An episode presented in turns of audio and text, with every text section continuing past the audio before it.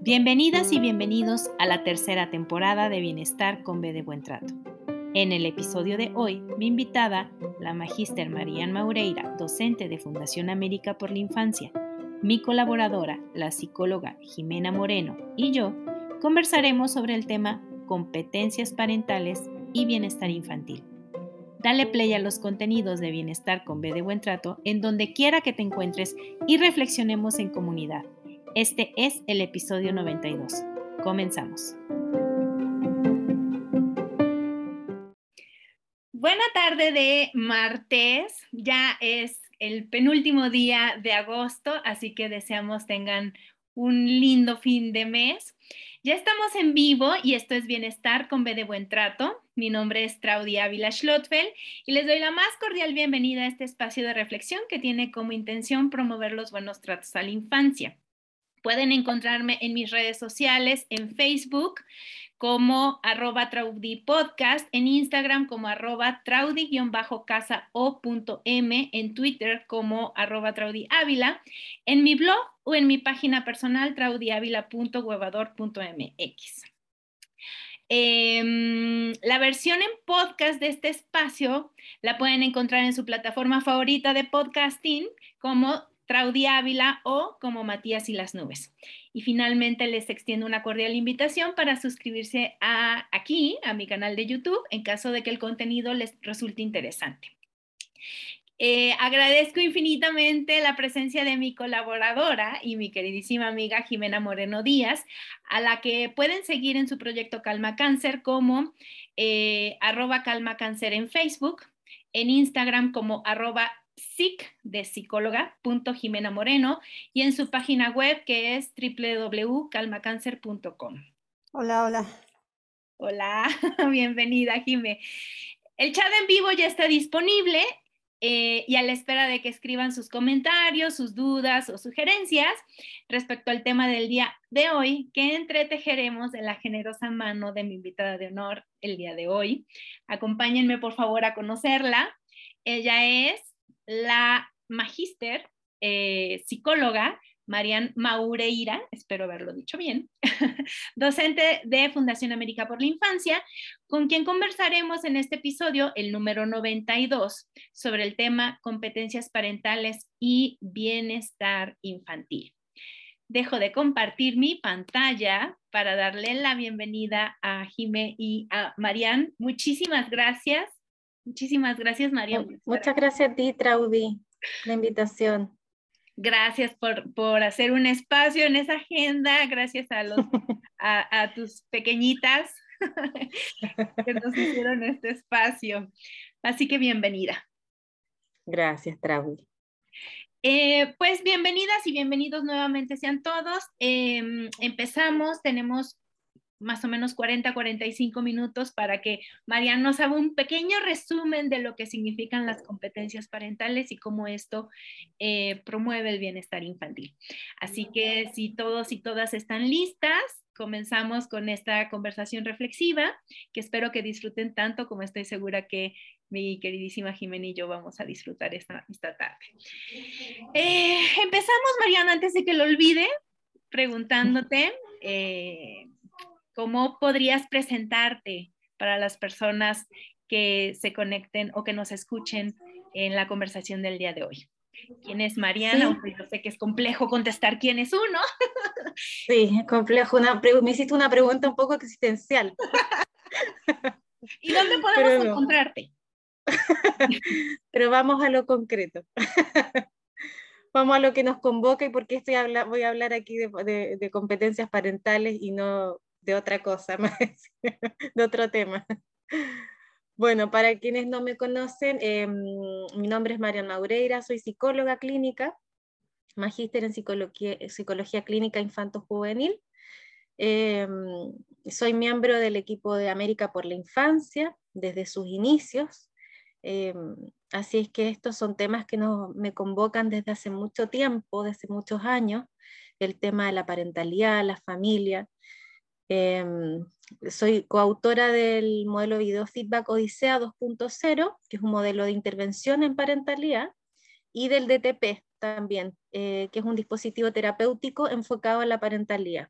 Un proceso breve que es para enfocado en, digamos, acompañar a los padres a recorrer su historia de infancia y esa primera, digamos, ese primer aprendizaje, ¿cierto? Que, que traemos todos con, en nuestro cuerpo, nuestra experiencia.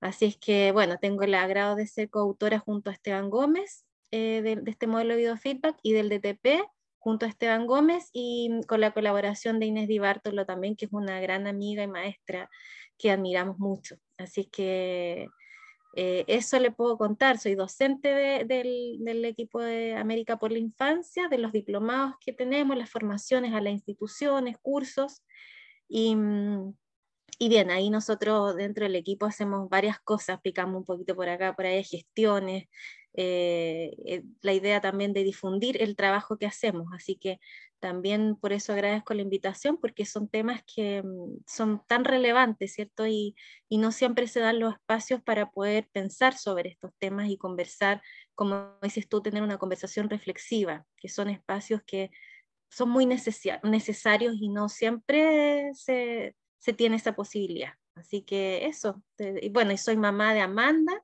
de tres años que como estábamos conversando previamente, hice toda una logística, logística para, para que pueda estar tranquila yo acá en este momento.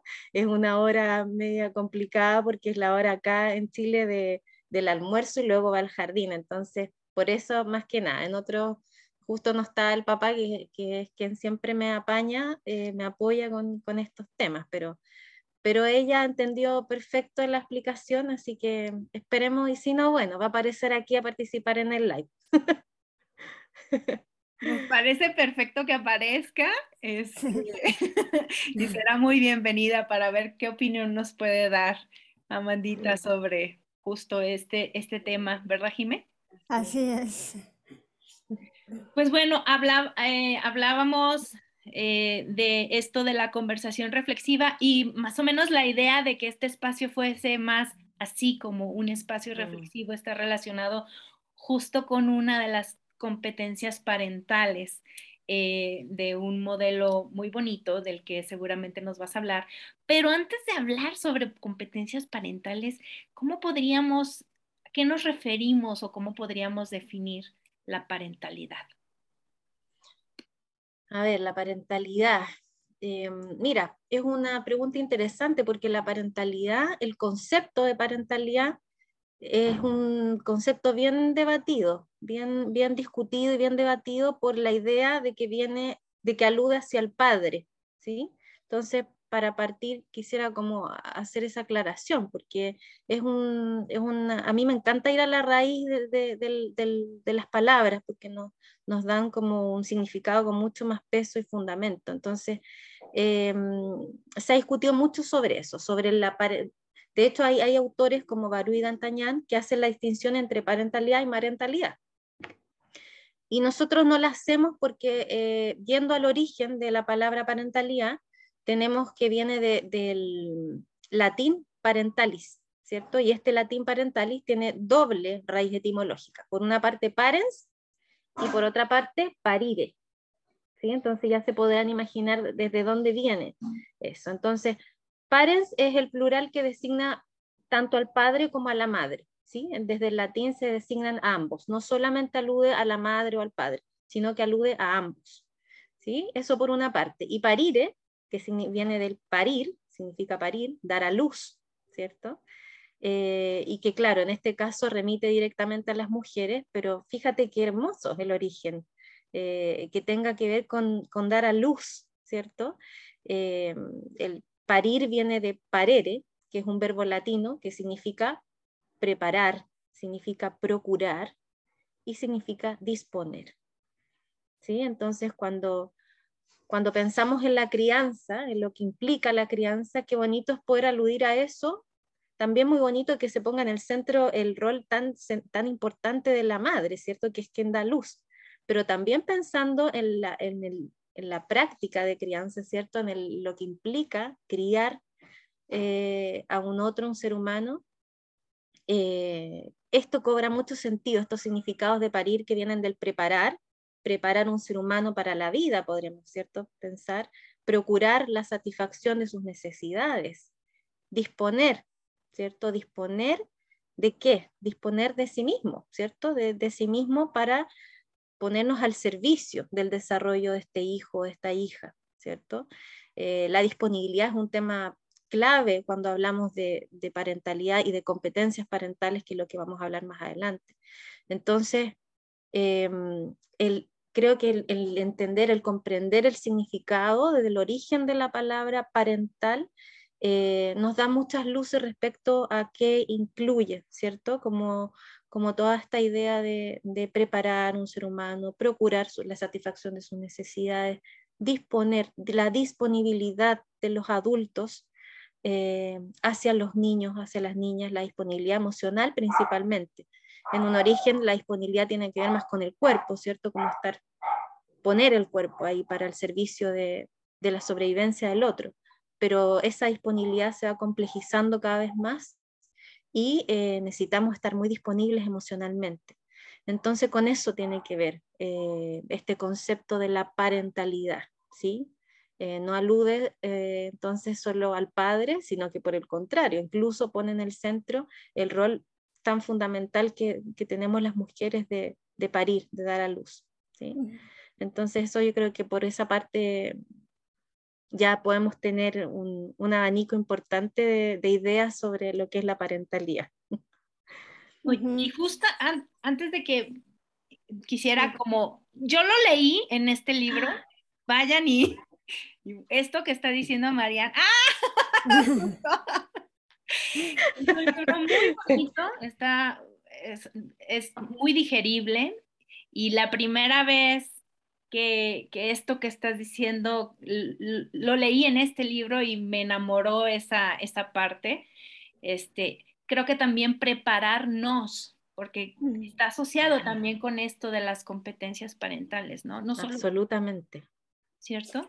Absolutamente. Preparar el camino también para ser padres, prepararnos nosotros como, como personas para poder tener esa disponibilidad, ¿cierto? Para poder estar al servicio de un otro, para poder sostener a un otro, que no es poco. no es poco, ¿cierto? Implica, es un gran desafío, una gran odisea. así es. Ahora entiendo el nombre. Este, oye, Narian, o sea, ya hasta como las direcciones y las, las esferas tan amplias que incluye la parentalidad.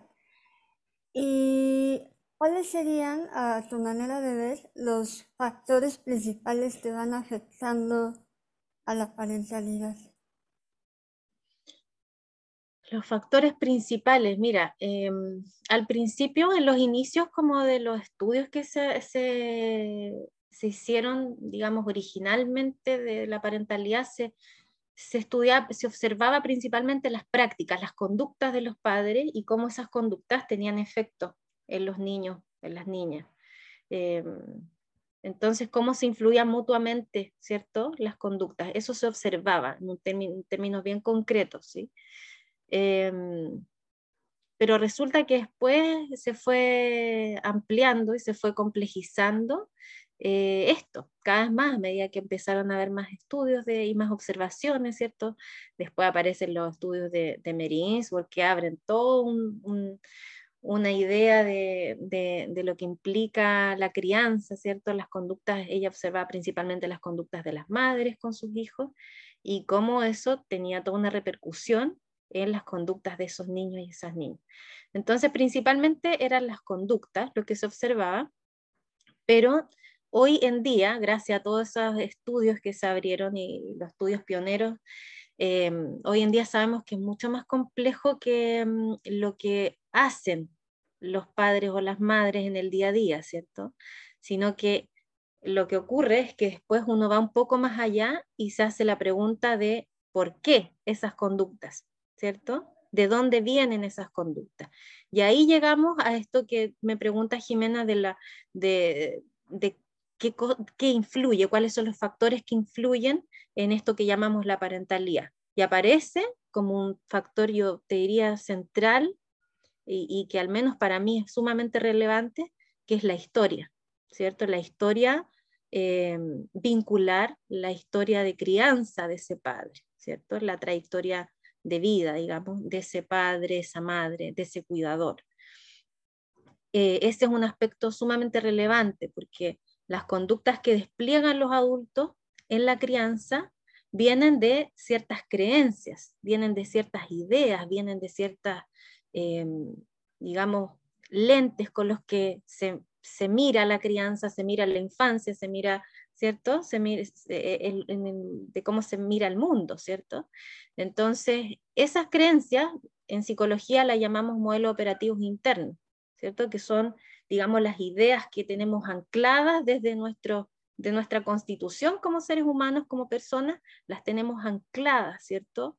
Eh, en nuestra identidad y nos movilizan hacia ciertas direcciones, ¿cierto? Nos movilizan hacia eh, ciertos estilos, ciertos estilos parentales, que es una, es una arista importante de las competencias parentales, como, como las actitudes, ¿cierto? Que tienen los adultos frente a la crianza, frente a los niños, eh, todas estas ideas que uno escucha también culturalmente, ¿cierto?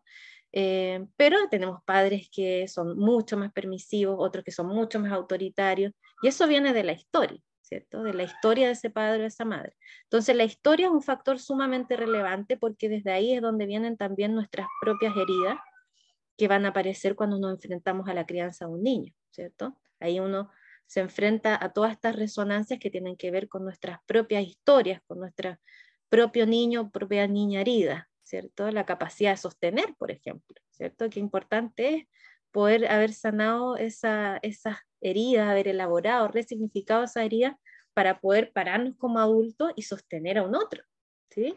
Entonces yo te diría que la historia es un factor clave.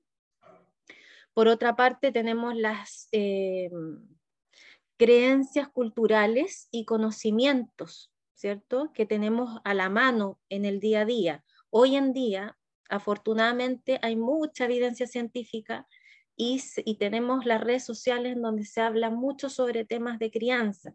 El, concepto crianza respetuosa hasta muy popular hoy en día el apego, ¿cierto? Que antes eran temas muy asociados a la ciencia, a la investigación, y hoy en día se han popularizado y, y, muchos papás te hablan del apego, ¿no? Es que el apego Ahora, ahí podemos tener ciertas aprensiones, sobre todo yo desde mi rol como psicóloga tengo ciertas aprensiones de cómo se baja la información, ¿cierto? Porque hay muchos errores e imprecisiones que finalmente en vez de aportar a veces generan eh, un daño.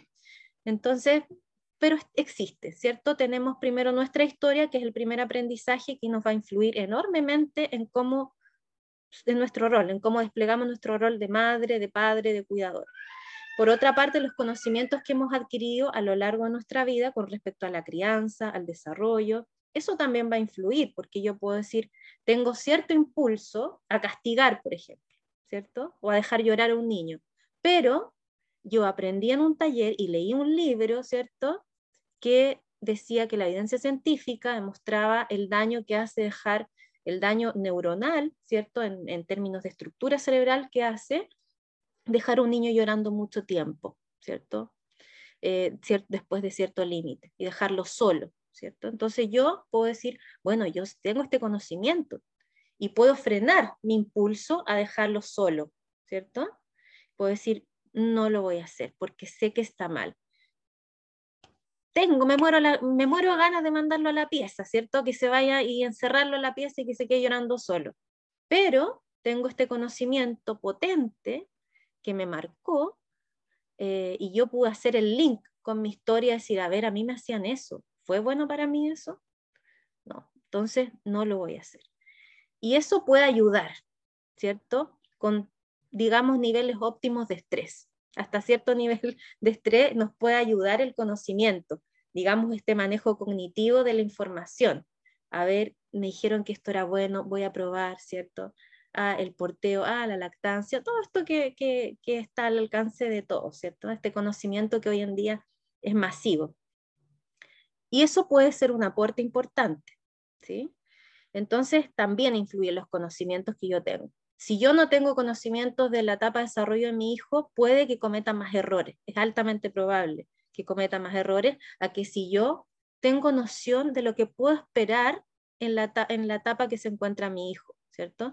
Y puedo decir, ok, esto es esperable, pero esto todavía no lo puedo pedir, o sea, en esta etapa todavía no es un logro eso.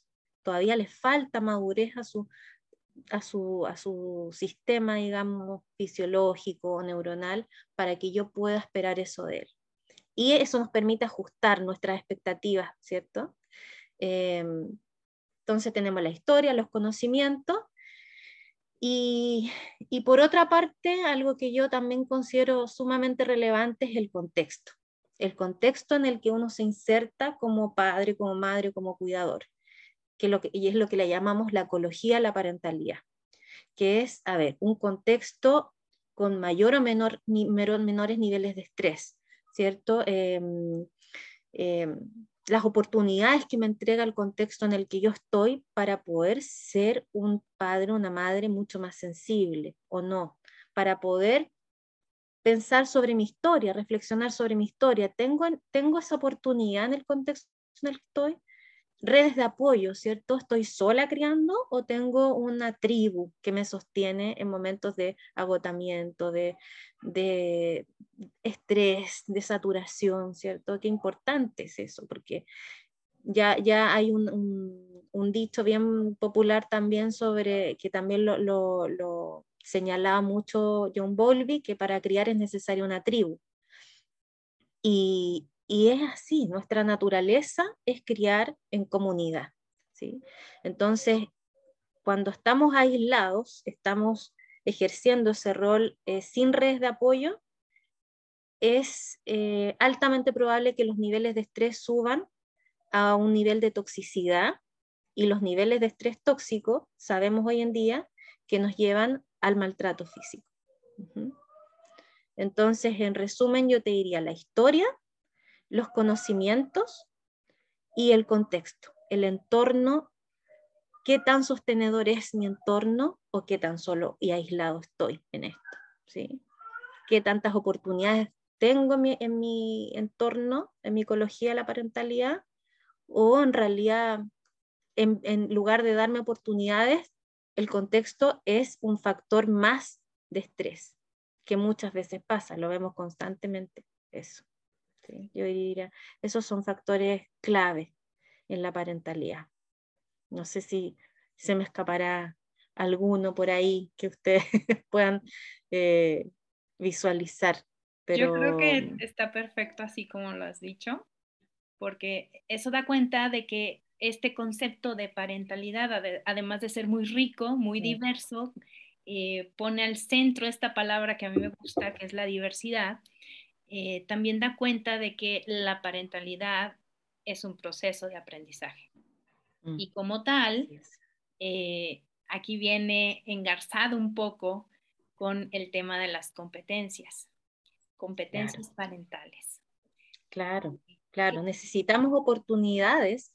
Nosotros tenemos esta idea, ¿cierto? Claudia lo tiene clarísimo, eh, porque quizás lo repetimos tanto como que parece, llega a ser un mantra, Eh, que la parentalidad o las competencias parentales más bien, que es un término más complejo, eh, más abarcador, eh, son un aprendizaje, ¿cierto, Traudy? No son, digamos, un bagaje con el que venimos biológicamente. Sí, biológicamente tenemos este instinto de proteger, ¿cierto? De, sobre, de, sobrevivencia, pero el criar, el proteger, el cuidar, el educar, es a un, niño, a una niña, es mucho más complejo que, solamente que sobreviva. Entonces, la idea de que es un aprendizaje em, puede ser compleja, quizá para algunos, para algunas, eh, pero también es muy esperanzadora, porque si es un aprendizaje significa que todos podemos hacerlo y podemos hacerlo cada vez mejor y llegar a nuestro potencial. Entonces, también a quienes trabajamos en esto es nuestro, digamos, nuestra misión, ¿cierto? Como ir hacia allá, acompañar trayectorias, acompañar las trayectorias de los cuidadores, los padres, las madres, para que puedan avanzar hacia su potencial, ¿cierto? Hacia el, el, poder desarrollar mayor sensibilidad, eh, avanzar, aprender, desaprender patrones que se aprendieron en, en, en, la historia, en el origen de, de la infancia, digamos, y, y, aprender nuevas formas de vincularse, aprender nuevas formas de, de sostener, aprender nuevas formas de calmar, ¿cierto? Eh, nuevas formas de educar. Eh, es posible desaprender y reaprender. Eso es tremendo, tremenda esperanza, la resiliencia parental lo llamamos nosotros. Y, y eso es lo que nos mueve. Claro. Oye, Nadia, y a lo mejor nos estamos adelantando en el entusiasmo, pero qué bonito que estas nuevas competencias parentales se vuelven la historia de la siguiente generación y ya es un aprendizaje integrado de una manera diferente. Así nuestros hijos ya van a tener un poco de estas competencias integradas en el cuerpo y las generaciones van a ir este, siendo cada vez pues, diferentes, ¿no? Absolutamente, o sea, de, a veces cuando eh, a, a, mí me, me, toca mucho hacer clases de competencias parentales y, y, me, y me, gusta mucho transmitir eh, una idea que yo con la experiencia profesional fui, eh, me fue, se me fue asentando, digamos, porque uno va y hace una intervención, acompaña a una familia y uno en ese momento lo que, lo que observa y, con quién se vincula es con la familia en este presente. Pero pocas veces uno toma conciencia del impacto que eso va a tener. Y el impacto es eh, impresionante porque esto que tú dices, Jimena, sea, uno transformando una, una trayectoria de vida de un padre, una madre, un cuidador, transforma un árbol genealógico completo, ¿cierto? Se rompen cadenas de maltrato para, una, para las generaciones que vienen, ¿cierto? Y ahora es un regalo para todo el árbol genealógico, digamos. La, todas las generaciones que vienen van a recibir ese regalo del, del cambio de paradigma, de los buenos tratos. Entonces es sumamente potente eh, el trabajo de acompañamiento parental. Sí, es muy significativo. Sí, es muy, muy, muy valioso, ¿no? Y, y bueno, para, para no irnos con el entusiasmo, a lo mejor valdría la pena ahorita que nos hablaras de cuáles son las competencias parentales, o sea, qué son, qué nombre tienen, en, en qué consisten las competencias. Eh, a ver, hay varias aristas por las que podemos ir. Eh, eh, me, estoy haciendo un esfuerzo para poder resumirle, hacerle un súper resumen de algo que hablo todo un día. a veces cursos que duran dos días. Pero, mm, a ver, hoy en día el concepto de competencias parentales son, eh, centra, es un, tiene una importancia central eh, tanto en la evaluación como en, la inter, en, las intervenciones que se orientan a, mm, a mejorar trayectorias de vida de los niños, niñas y familias. Es un concepto más bien técnico, quizás podríamos decir, ¿sí? porque eh, es un concepto que viene, deriva de la parentalidad, pero que se complejiza, ¿sí? porque abarca, es mucho más integrador.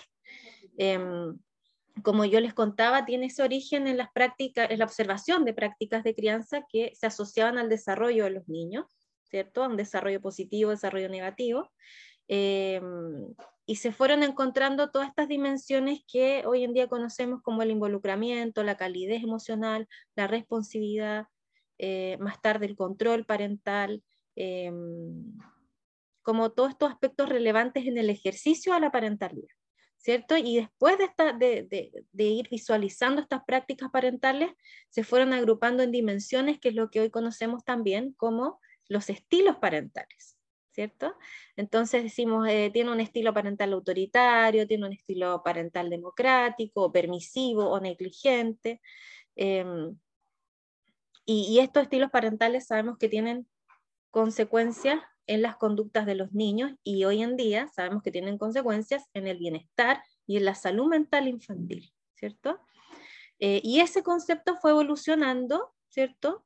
Y em, y se llegó como, digamos, a, esta idea del, del, concepto de competencias parentales, eh, en donde ya se fue visualizando que para digamos, para llegar a este estilo parental, eh, hay una trayectoria, ¿cierto? Entonces, em, se fueron, digamos, visualizando todos estos factores eh, de los que estuvimos hablando recién, que tú me preguntabas, Jimena, los factores que influyen, como el contexto, el entorno físico, emocional, la historia del padre o la madre. Eh, y entonces por eso fue también necesario ir más allá de las conductas, ¿cierto? Con este término competencias parentales, vamos más allá de las conductas y nos preguntamos por el origen de esto, ¿cierto? Y ahí es donde nos encontramos con estas creencias, eh, con estas actitudes eh, y con las prácticas en sí, con lo que hace un padre, una madre en el día a día con sus hijos, ¿cierto? ¿Qué, es lo que más hace? ¿Cuál es la práctica que menos hace? Eh, para eso eh, también está lo, que hemos desarrollado en la fundación, que es el cuestionario 2P, ¿cierto? La escala parentalidad positiva que le pregunta a los padres por sus prácticas de crianza, ¿cierto? Y es bien específico con respecto a cada edad.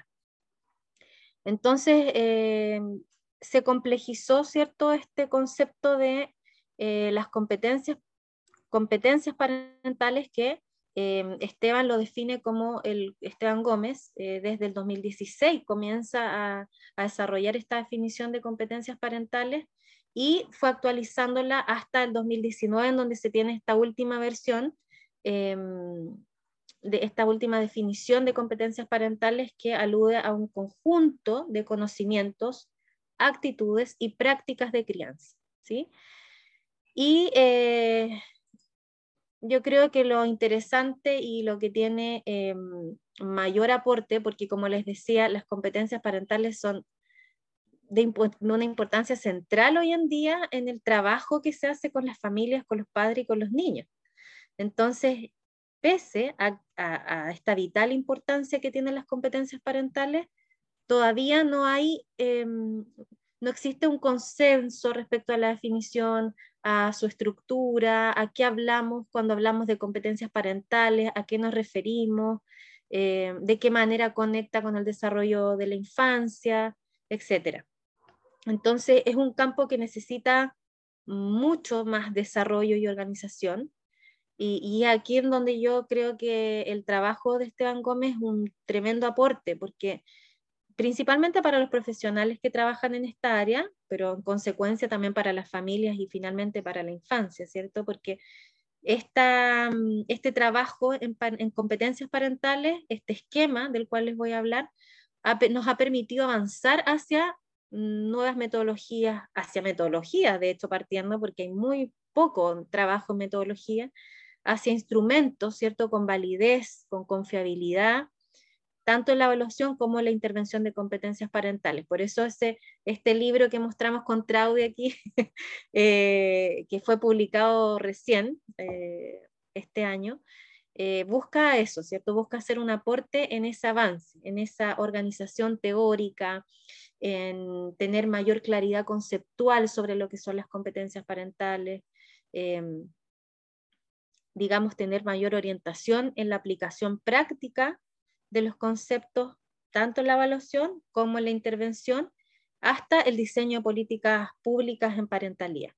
Entonces, em, en la definición que propone Esteban Gómez tiene que ver con este conjunto de conocimientos, actitudes y prácticas de crianza, eh, y otro gran aporte tiene que ver con el esquema, ¿cierto? Que las divide, las agrupa en vinculares formativas, protectoras y reflexivas. ¿Cierto? Son cuatro grupos de, mm, competencias parentales que, en el fondo tienen un estudio también detrás. Hay ocho estudios que se hicieron, em, ocho estudios independientes que se hicieron para poder llegar a este esquema final, ¿cierto? Em, y entonces para llegar a esta clasificación de las cuatro competencias. Entonces es importante eh, que se sepa, ¿cierto? Que es una clasificación que tiene evidencia científica robusta porque cuenta con ocho estudios independientes eh, con niños desde los 0 meses hasta los 17 años, 11 meses. ¿sí? es un estudio que se hizo con más de 3.000 familias, una, una muestra grande. Y los análisis factoriales confirmatorios de estos estudios respaldan esta estructura eh, de cuatro competencias parentales, que son las vinculares, las formativas, las protectoras y las reflexivas. ¿Sí? Entonces, em, ese creo que es un tremendo aporte porque además nos permite pensar, eh, organizar, ¿cierto? Organizar eh, este concepto que es amplio. Entonces podemos decir, hay competencias, no podemos decir, a ver, ¿cómo están las competencias parentales de este cuidador? Podemos ir a, mirar, ¿cierto? A evaluar, pero vamos a tener ahí la posibilidad de eh, identificar ciertas áreas de competencias parentales, porque además nos da como luces de, de una idea que yo encuentro tan importante también, que es que no todos somos 100% competentes o 100% incompetentes. Todos nosotros tenemos ciertas áreas de competencia más desarrolladas y otras menos desarrolladas. Y esas menos desarrolladas tienen que ver con las oportunidades que se nos han dado para desarrollarlas, ¿cierto? Si, hubiéramos, si crecimos en X contexto, tenemos más posibilidad de desarrollar ciertas habilidades, pero si hubiéramos crecido y nos hubiéramos desarrollado en otro contexto, habrían sido otras nuestras, nuestras fortalezas, ¿sí? Entonces, eh, es muy mm, clarificador y orientador del trabajo con familia el poder eh, también, y además de identificar, poder transmitirles, ¿cierto? A los padres y madres, mira, tienes fortaleza, tienes debilidades como todos, ¿cierto? Y es importante ir a buscar cuáles son tus fortalezas, porque es desde nuestra fortaleza, es desde nuestros recursos, desde donde podemos avanzar hacia el aprendizaje, desde donde podemos avanzar hacia nuestro potencial. Si, si en el fondo es esta idea de, que también nos, llama Volvi, ¿cierto? sin seguridad emocional no hay aprendizaje. Si no nos sentimos seguros, si no nos sentimos confiados en nuestras posibilidades, es muy difícil que podamos avanzar hacia un aprendizaje real. ¿sí? Entonces, por eso es tan importante esta mirada, este enfoque de la resiliencia, porque la resiliencia nos invita a mirar los recursos, las fortalezas de ese, de ese papá, de esa mamá, de ese cuidador. Más allá de lo que venimos formateados la mayoría, sobre todo los psicólogos, de ir a mirar la patología, ¿cierto? Como ir a mirar lo que está mal. Nuestro cerebro está súper preparado para eso, como rápidamente identificar lo que es el error, ¿cierto? Lo que está mal.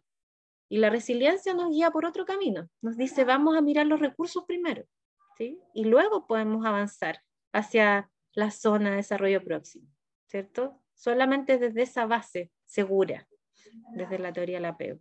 Y ahorita que estabas diciendo esto que nos, comentabas, hay dos cosas que quiero que, que resaltar de lo que nos acabas de compartir.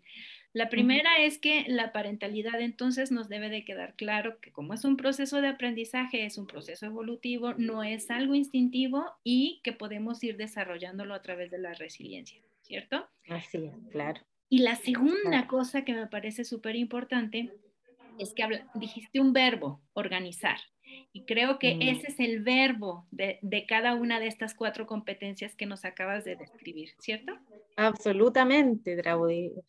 Eh, la organización es, la, es el concepto clave de las competencias parentales. Em, la columna vertebral, decimos nosotros, de las competencias parentales, porque es lo que guía ¿cierto? El, concepto que guía eh, cada una de, las competencias parentales está presente. Aquí tengo, tenía un esquema por aquí que me gustaría haberse mostrado, pero no sé cómo, si se puede compartir pantalla y si no se los cuento, se los cuento. Ya, perfecto. Entonces, bueno, este, este esquema es súper clarificador eh, inevitable que me ponga media técnica con el tema, porque como hace poquito también tuve un curso, eh, pero creo que nos puede, nos puede como, nos permite tener una idea, eh, como una imagen en nuestra mente, ¿cierto? De las competencias parentales, porque igual es un concepto bien, bastante nuevo, y este esquema es bien revolucionador, creo yo, porque nos dice, hay áreas que mirar, y son distintas tienen distintos desafíos, ¿sí? Y, entonces nos permite tener una mirada mucho más específica. Entonces, aquí aparece este concepto que tú decías, Traude, de la organización. Cuando hablamos, eh, fíjate que en cada una de las competencias está la organización. Cuando hablamos de competencias reflexivas, primero decimos que es clave poder organizarnos a nosotros mismos, nuestra propia experiencia emocional, para luego poder organizar la experiencia de un otro. ¿Sí? Eh, permite, eh, ahí el ladito también aparece como cuál es, digamos, el beneficio y, la consecuencia natural y positiva en un niño, ¿cierto? Si nosotros logramos organizarnos a nosotros mismos, podemos luego organizar el mundo emocional del niño, lo que le va a generar seguridad emocional y como consecuencia construir un apego seguro, ¿cierto? Eh, estamos hablando de salud mental, bienestar infantil. Cuando hablamos de competencias vinculares, que las competencias vinculares tienen que ver con conectar con el niño, con conectar con la emoción del niño, ¿cierto? Con entender que ahí hay un mundo emocional, ¿cierto? Que le pasan cosas a ese niño, que tiene emociones. Y ahí es donde podemos luego organizarnos a nosotros mismos, podemos organizar ese mundo emocional, conectar. Primero es como, no sé si, si conocen, pero acá hay un dicho que dice parte por casa. Primero hay que partir por casa que es como tenemos que partir por nosotros mismos, en todos los sentidos, digamos, ¿sí? Em, esta metáfora que a mí me encanta, que siempre hace la Inés Di Bartolo del, de la mascarilla en el avión, ¿cierto? Cuando vamos en el avión, vamos, antes de, partir el viaje, dice, dicen por el micrófono eh, si están dando las instrucciones, ¿cierto? De seguridad, en caso de emergencia, dice, eh, se van a caer las mascarillas, ¿cierto? Y primero procure ponerse su mascarilla antes de ayudar a un niño o un anciano y uno podría decir, oye, pero que, pero ¿cómo, cómo tan egoísta? Pero tiene todo el sentido del mundo, porque si nosotros no tenemos oxígeno, no podemos ayudar al otro, no podemos prestar ayuda al otro, no podemos servir al otro. Entonces siempre em, partir por casa, ¿cierto? Organizarnos nosotros mismos para poder eh, organizar el mundo emocional del niño. Entonces, por eso las competencias reflexivas aquí están en primer lugar, ¿cierto? Porque eh, la función reflexiva es clave para la parentalidad, para mirar todo el resto de las competencias parentales. Eh, si yo no logro autorregularme, ¿cierto? ¿Cuál, la pregunta es cómo voy a poder regular a un otro.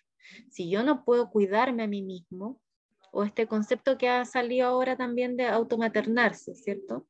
Si no logro automaternarme, ¿cómo voy a maternar a otro? ¿Sí? Eh, mm, si no logro organizar mi propio mundo emocional, ¿cómo voy a organizar el mundo emocional del, niño? Eh, entonces, las reflexivas son sumamente importantes para las vinculares y para las formativas y las protectoras. Eh, en las formativas, que tiene que ver con todo el mundo del aprendizaje, de cómo le muestro el mundo al niño, también es clave organizar el aprendizaje, ¿cierto? Eh, qué estímulos voy a mostrar, qué objetos le voy a presentar eh, que sean acordes a la etapa del desarrollo, ¿cierto? No es como, ¿y en qué orden? ¿Y en qué cantidad? ¿Cierto? A veces en, el video feedback vemos sesiones de juego, ponemos una caja de juguetes y de repente vemos a la mamá o el papá pa, dando vuelta toda la caja de juguetes y, y, lleno de, de juguetes encima del niño, como un poco abrumado sin saber mucho qué hacer. Eh, ahí hay un, hay un lineamiento que tiene que ver en cómo le, le presento eh, los objetos, en cómo le presento el mundo al niño de manera gradual, ¿cierto? Cuando hablamos de autonomía progresiva también tiene que ver eh, con eso, cómo gradualmente voy presentando em, al niño, a la niña el mundo. Entonces ahí, por supuesto que también es clave la organización del aprendizaje, la organización del conocimiento del mundo y en las protectoras también, ¿cierto? En las competencias protectoras que tienen que ver con el entorno, el ambiente en el que estoy criando, en el que estoy educando. Eh, qué importante también es poder organizar el ambiente, las rutinas, ¿cierto? Una rutina para un niño es clave, eh, porque es muy importante para ellos la predictibilidad. La predictibilidad les va dando la noción de que hay un mundo seguro en el que yo puedo confiar. ¿sí? Si no hay predictibilidad, entonces el niño se empieza a poner ansioso, a angustiar, a sentir que no sabe lo que va a pasar y eso genera inseguridad emocional que le impide, por supuesto, explorar, le impide aprender, le impide desarrollarse de manera óptima. Entonces, clave, la organización, fíjate que está como un punto central en cada una de las competencias, ¿cierto? La organización eh, de sí mismo, la organización del mundo del niño, la organización del aprendizaje y la organización del entorno. Entonces ahí sí, yo creo que hay un... Oye, oye Nadia, y ahorita te, te escucho como nana, ¿no? O sea, esto está presente en una hora de nuestra cotidianidad todo el tiempo, ¿no? O sea, yo de las seis y media de la mañana ahora, o sea, cada que dices una, digo, ah, en este momento pasó esta, en este momento esta, en este momento esta, en este estos dos, ¿no? Mm, Como que todo el tiempo están sucediendo en nuestro ejercicio de la parentalidad. Todo el tiempo son, eh, están, son elementos que están en la vida cotidiana. Eh, entonces, ahí es, importante poder explorar también eso con, con los cuidadores, eh, cómo se presentan estas competencias en el día a día, en la cotidianidad, qué es lo que hace la escala OSP, que es explorar esto. Eh, desde la mirada del cuidador, porque es de autorreporte. Entonces, cada reactivo haciendo preguntas de, que aluden a qué es lo que hago yo en el día a día con mi hijo, mi hija, eh, cómo es el día a día, ¿cierto? Como prácticas que de repente o están más presentes o menos presentes, ¿cierto? ahí, ahí permite en el fondo ir desarrollando esa función reflexiva o esa meta-observación, la capacidad de observarse a sí mismo. Y es bien potente eso, es bien, bien transformador. Pese a que es un instrumento de evaluación, eh, genera mucha reflexión y cuestionamiento. Sí, y, y cuando vemos papás también, o sea, para bajarlo un poquito para los papás que quieren escuchar esta plática, que a veces, a veces ponemos demasiada atención en una y la otra como que la hacemos a un lado, ¿no? O sea... Como todo en la vida. Sí, claro, ¿no? O sea, a lo mejor la vincular para mí es la más importante y de pronto se le van las palabras con la protección, el orden, la secuencia, los hábitos, ¿no? Entonces, mm, cuando sabes en qué área ahí se te puede este, deslizar y, y puedes este, fallar, es muy importante, ¿no? Ser consciente de eso, o sea, de, esta es mi fortaleza, entonces a lo mejor esta semana, que justo es la entrada de los niños a la escuela aquí en México, mm. este, tengo que poner especial atención en, iniciar la organización del ambiente y las rutinas, ¿no? Y entonces a lo mejor vas pensando, no sé, por días, por semanas o hasta el fin de semana le echo más este, atención a esto, pero de aquí, o sea, como ir, este, mm. ir planeando la manera, bueno, ustedes, tú lo hablas de una manera como más estructurada, pero para dar una idea mm. así ahorita, este, mm. podría ser una manera de que yo podría ir equilibrando mis competencias. Este... Como un trabajo malabarismo. Ajá. Como suelto una, tomo la otra, suelto una, tomo la otra. Eh, es un trabajo como malabarismo porque son cuatro áreas fundamentales que están constantemente en el día a día, ¿cierto? En la cotidianidad, eh, poniéndose en juego, ¿cierto? en el momento en que mm, mi hijo, mi hija está desregulado, está llorando, eh, eh, y yo estoy con altos niveles de estrés por otras exigencias de la vida, el trabajo, eh, eh, las cosas domésticas, ¿cierto? las responsabilidades, no sé, pagar cuentas, qué sé yo, tanta cosa, que, tanta responsabilidad que se tiene en el día a día.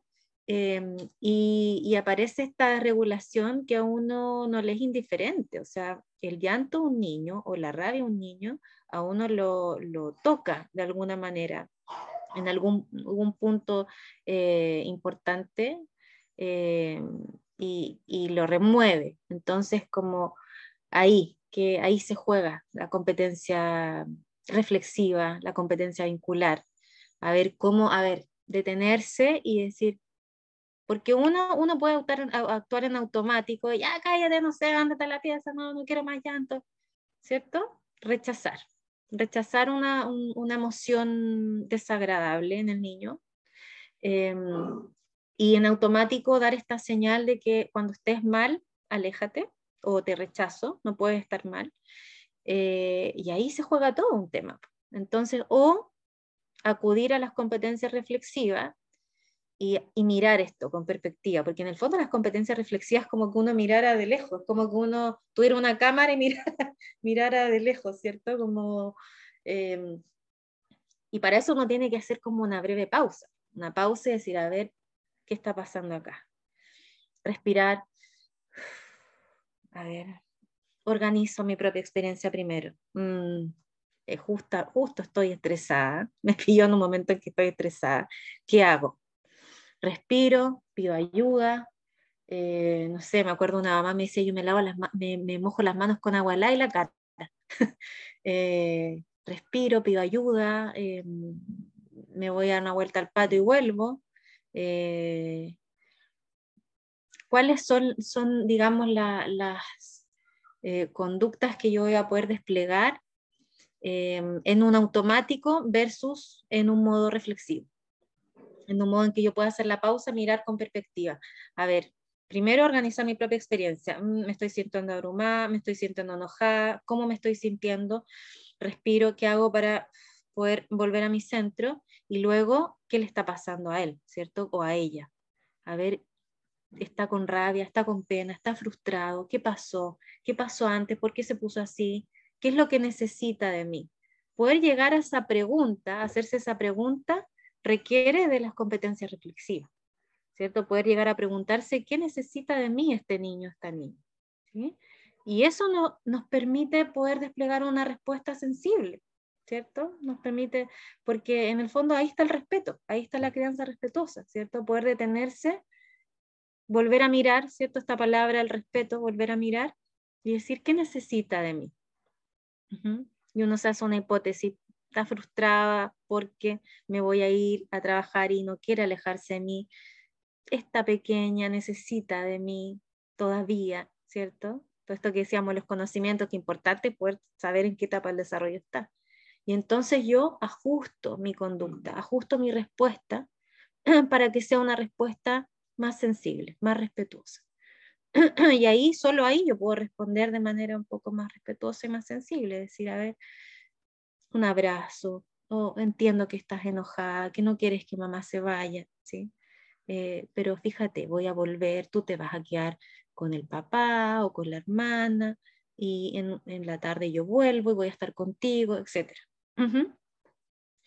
Eh, y entonces así, en el día a día se, se, van presentando montones de situaciones que nos ponen también en ese desafío eh, de mirarnos a nosotros mismos. Por eso yo creo que es tan, tan importante eh, esto que decía Traudy, ¿cierto? Al principio de prepararse para, prepararse para sostener a un otro, prepararse para criar, porque es un gran desafío. Entonces, para prepararse es fundamental poder mirar nuestra historia, porque así uno llega con muchas más herramientas, uno llega mucho más ubicado en el lugar de adulto, más sabio, más fuerte. ¿Sí? Eh, si no, uno llega más bien como niño, como niño, como niña, a patalear junto con el, junto con el hijo, a llorar junto con el hijo, ¿cierto? A desregularse junto con el hijo o la hija. Entonces, eh, cuando tú has tenido un proceso en que has podido mirar esa historia, ese niño, acoger a ese niño, esa niña que fuiste, eh, las heridas que, que, que, vivió, que experimentó, las experiencias difíciles que experimentó ese niño niña y acogerlo, contenerlo, resignificarlo, entonces mucho más fácil eh, tomar conciencia en el día a día de todos esos momentos, ¿cierto? Esos momentos que requieren más sabiduría, que requieren más perspectiva, ¿cierto? Como que uno los ve mucho más fácil, los detecta mucho más fácil y es menos trabajoso, es menos eh, desafiante tener que hacerlo, ¿sí? Es mucho más liviano, se vive de manera más liviana. Entonces, Oye, María. Perdón que te interrumpa. Llevamos ya casi una hora. Este, y tenías toda la razón del mundo, esto da para muchos. Y yo te dije, bueno, es que estaría padre hacer muchos episodios. Sí, para mucho.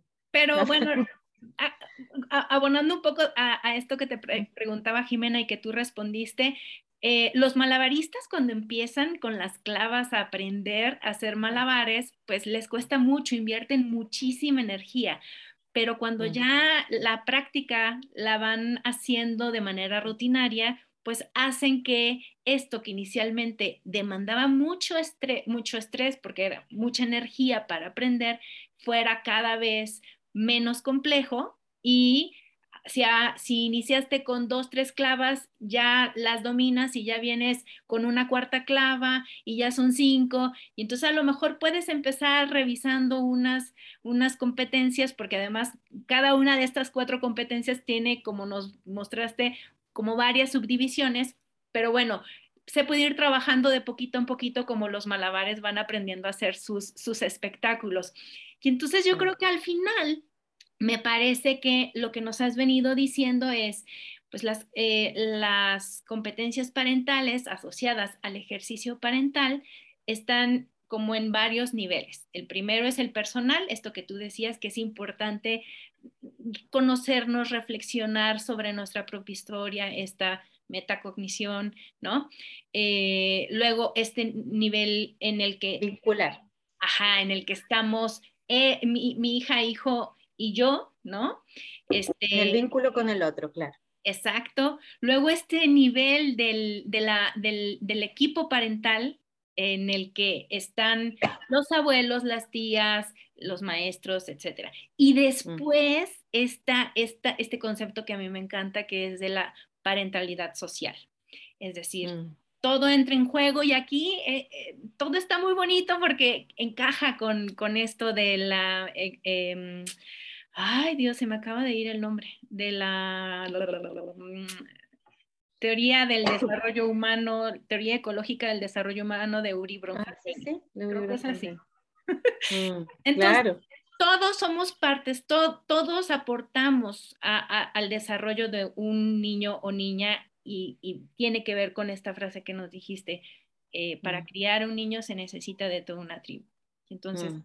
las competencias aprenden, esa es una ventaja, nos da oportunidades para desarrollar nuestra sensibilidad, mm. nuestra disponibilidad y en ese sentido que em, podemos ir construyendo esta comunidad bien tratante, esta comunidad que vaya escribiendo el bienestar con, el, con la B del buen trato, ¿cierto? Absolutamente, lo has dicho excelentemente bien, Claudia esta comunidad sensible que nos sostiene, nos sostiene en esta, en esta gran travesía que es la parentalidad. Necesitamos de la comunidad. Todos de alguna manera somos responsables de la crianza y el bienestar de un niño, del, ser, del que logren, digamos, eh, logremos proteger eh, sus derechos, que sean sujetos de derecho. Oye, ¿Tienen un, em, algún, algún curso en vivo, algún curso a tu ritmo, diplomados, algo que quieras? Uy, muchas. Tenemos muchas cosas. De hecho, esta semana tuvimos el relanzamiento, la otra corte de, profesionales que van a hacer el diplomado de mm, evaluación de competencias parentales, el de desarrollo infantil, y también iniciamos ahora con un nuevo diplomado que es en vivo, que es de intervención en parentalidad partió ayer, partió, está, está maravilloso ese, mm, diplomado porque eh, vamos a enseñar cuatro eh, metodologías de intervención que van desde lo individual, esto que acabas de decir, Traudy, desde revisar la propia historia, que es el dispositivo terapéutico, va hacia lo grupal también, de la vamos a enseñar el taller de crianza positiva, eh, que se hizo el estudio en Uruguay, eh, fue maravilloso. Em, visita domiciliaria en la ecología de la parentalidad, como oh, tenemos una metodología manualizada de cada uno de estos de metodologías de intervención. Em, intervención en visita domiciliaria, intervención en grupo con taller de crianza positiva, intervención personal con el dispositivo terapéutico de la parentalidad que tiene que ver con revisar esa historia. Em, y no sé si se me olvida uno, video feedback. Video feedback que interviene en el vínculo. ¿sí? Entonces ahí tenemos las intervenciones, digamos, cubiertas todas las competencias parentales, está maravilloso, es en vivo, que yo creo, o sea, para mí eso es un plus porque esto de, de lo grabado ya es como que llevamos un buen tiempo con, con lo grabado. Sigue teniendo eh, mayor éxito los ATR porque se pueden hacer a tu, a tu ritmo y en el fondo hoy en día estamos tan ocupados con tantas cosas que eso facilita mucho la vida. Eh, pero el, este diplomado en vivo, de, aún así, las clases que han grabado durante una o dos semanas, entonces también las pueden revisar después y entregamos los cuatro manuales de intervención que están eh, digamos, actualizados, el de feedback, el del dispositivo terapéutico, el de crianza, taller de crianza positiva y el de visita domiciliaria. Entonces, está, esa es la novedad, digamos. Esa yo te diría la novedad, Traudy, porque los otros diplomados ya llevan un buen tiempo, la gente los conoce y, y, hemos tenido muy buena experiencia, los testimonios son muy, muy bonitos, eh, pero este es nuevo, partimos recién ayer, eh, igual los profesionales se pueden seguir inscribiendo porque el primer mes es ATR, porque es la base teórica para poder avanzar en, en, los, en la metodología de intervención. Así que eso yo creo que esa novedad está súper bueno dejarle aquí a, quienes nos estén escuchando. Y bueno, cursos ahí en la plataforma hay un montón de cursos, pues está el, que la, de la escala EUP, y lanzamos eh, ayer, no sé si, si viste la noticia, Traudy, eh, el paper, se publicó el paper en una revista científica, el paper de eh, la escala 2P, así que estamos de fiesta, años de trabajo, y ya está publicado el paper del, de la escala parentalidad positiva 2P en una revista científica de mucho prestigio. Ahí Esteban está súper orgulloso porque él maneja muy bien todo lo que es la, investigación, el área de investigación y la ciencia, entonces eh, tuvo ya su resultado, eh, fruto del trabajo de tantos años, ha sido, como, como parir un hijo, porque eh, publicar un paper en una revista científica es sumamente complejo montones de revisiones y un montón de requisitos eh, muy específicos que, que, hay que tener, mucho trabajo el que, el que hay que hacer y ustedes saben que aquí en Latinoamérica es el triple esfuerzo porque los recursos son escasos para poder investigar. Así que mm, ahí, a punta de, esfuerzo y de puro corazón y de trabajo comunitario también, trabajo colaborativo, así se logran estas cosas. de una escribo. Sí, Está disponible ya en, la, ahí en nuestras redes sociales, lo pueden encontrar. Muchísimas felicidades al equipo de FAI. Felicidades, felicidades por esa publicación. Yo especialmente sé que es súper, súper complejo tener una publicación justo por lo que dices, por, porque somos latinoamericanos, pero da mucho orgullo eh, saber que ya está publicada, así que felicidades. Y bueno, yo a Jimena y a quien puedo le digo, ay, es que necesito ser millonaria para inscribirme a todo en FAI. Bueno, Traudy, mañana tenemos nuestro seminario gratuito en trauma. Cierto. El, tema es que se acabaron ya las, vacantes, se coparon, eran 300 y ya se coparon. Quedó mucha gente fuera, así que esperamos poder hacerlo nuevamente el año que viene.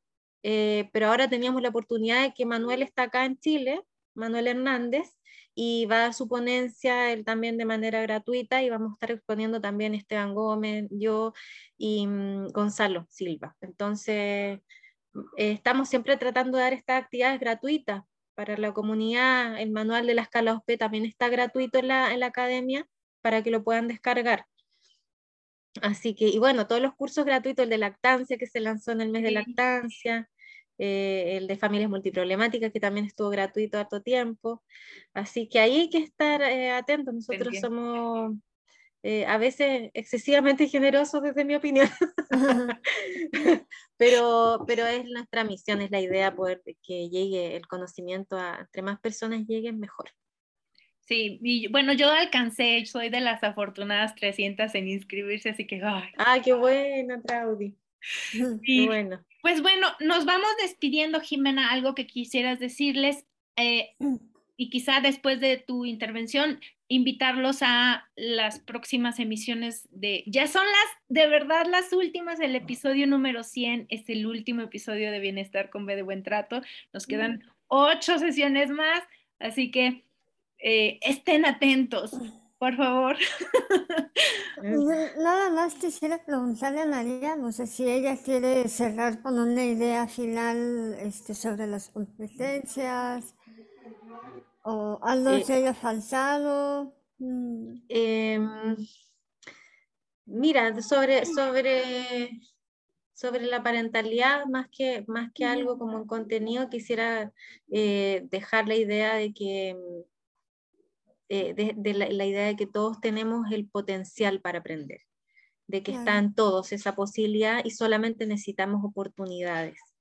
Y, esas oportunidades, todos de alguna manera somos protagonistas en generarlas. Todos podemos generar una oportunidad para un otro, una oportunidad de aprendizaje, desde la escucha, desde la empatía, cosas que a veces parecen muy simples, pero son muy significativas, desde mirar con respeto, con dignidad y sin juicio a un padre o una madre y, entender por lo que puede estar pasando, eh, darse la posibilidad de escucharlo o escucharla. Eh, yo creo que eso, eso para mí es muy importante, eh, porque esa es la manera de poder ir avanzando hacia mm, la apertura, la apertura de un cuidador de decir, ¿sabes qué? Sí, quiero ser mejor. ¿Sabes qué? Quiero cambiar la historia, quiero hacerlo distinto, quiero hacerlo mejor. Eso. A mí me encanta. Y, de hecho, un comercial, si todavía tienen chance, vayan, inscríbanse al diplomado de evaluación de competencias parentales, porque una cosa de las que me gustan del diplomado es justo esta visión más em, respetuosa de los procesos de las familias con las que estamos o con las que las personas van a trabajar. Así que háganse un, háganse un honradito. Eso sí, sí. Y bueno. muchas gracias, Raúl. Gracias, Raúl. Sí. Ok. Eh, rápidamente, eh, este jueves, el lenguaje del cuerpo con la paido psiquiatra Vanessa Rodríguez. Después, el 8 de septiembre, pautas para regular el estrés parental con la psicóloga Elizabeth mm, Mondragón. El 20 de septiembre, conciliación laboral para el bienestar materno-infantil con la licenciada Mariana Villalobos Horta. El 22 de septiembre, selectividad alimentaria con la licenciada dietista y nutricionista Carolina Gómez Jaramillo, el 27 de septiembre acompañamiento ortopédico para el bienestar infantil y el 29 de septiembre cardiopatía y embarazo con la doctora Tania Distel Bautista. Así que ahora sí nos despedimos. Muy interesante. Espero que puedan Felicitaciones, Traudy, porque están de temas muy interesantes, súper necesarios. Ay, gracias. Muchísimas gracias. Mucho éxito. Gracias a ti. Y gracias a que la les vaya súper, súper bien. Sí, vieron, ahora llegó el papá, así que ahora está más, más, más resguardada.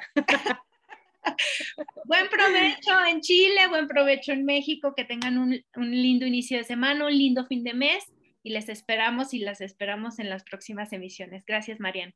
Ok, gracias. Gracias, Jimena. Gracias, Traudy. Gracias. Chao.